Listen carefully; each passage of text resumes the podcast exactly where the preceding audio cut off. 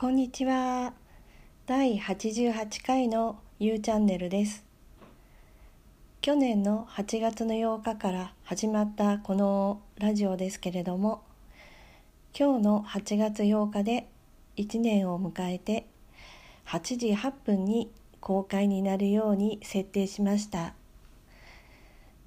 なんとなく8が並ぶと縁起がいい感じがしますね。よろしかったら最後までお付き合いいただけると嬉しいです。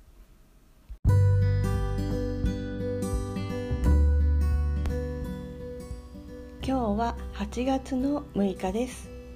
まずお便りを紹介させていただきます。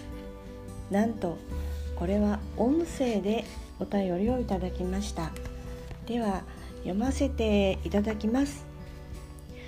ゆうちゃん突然のボイスメッセージを送ってしまいました。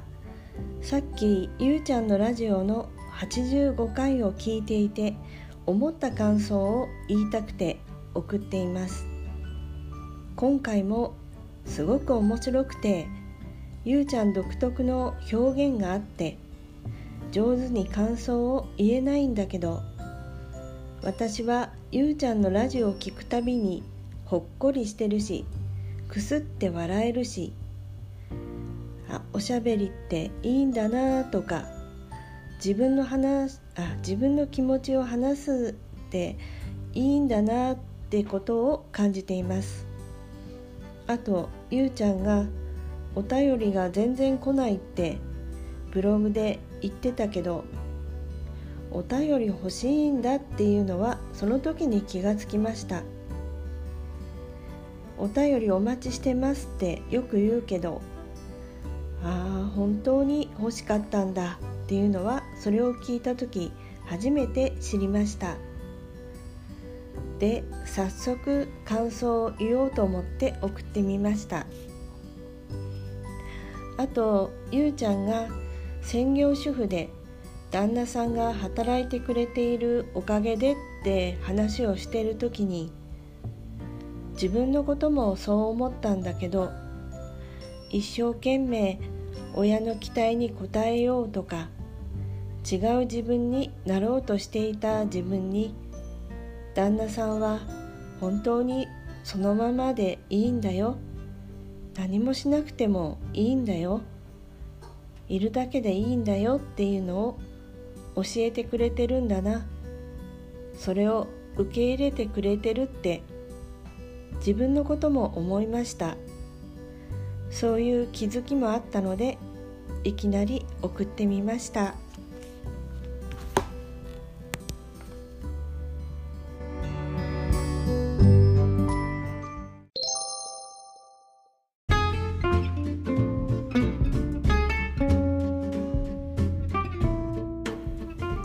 はい。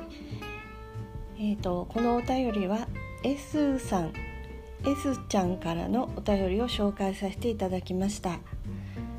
いろいろなんか感想の他に、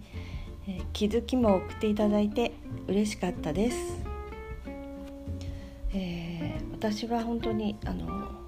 お便り全然ないってそんな風にブログの、えー、声の声のブログで言ってましたね。はい。でもあの本当はもっともっと毎回アピールして言ってればいいことなんですけどそこまで言ってないっていうことは何だろう。やっぱりそのお便り欲しいから送ってねっていうなんかそれを強調したりあまりこう毎回言うようなことが、えー、かっこ悪いって思ってるのかもわかんないなって今喋りながら思いますね。それは何でしょうね。私が素直じゃないということなのかそれとも私がその本当の気持ちがわからないからなのかそれともやっぱりあのリスナーさんが今どれぐらいいるかっていうのがやっぱり分かっているのであの聞いてくださるだけでありがたいなって思ってるからなのか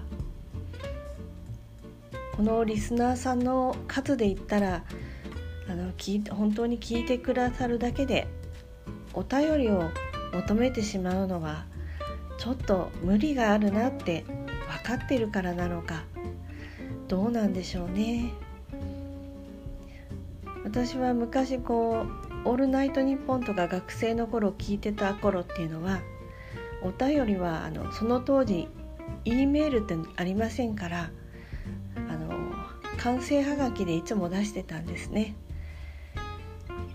はが自分のハガキが読まれるのはとっても嬉しくて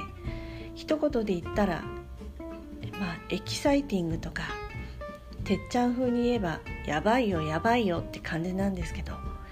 それだけ本当にテンションが上がる、えー、とても日常の中ではあのとても特別なものだったのであのハガキをあのお便りを送るっていうのは本当にこう習慣になってたなって懐かしく思い出します。これは、えー、第88回のポッドキャストになるんですが、え、ちょうど1年前の8月8日にあの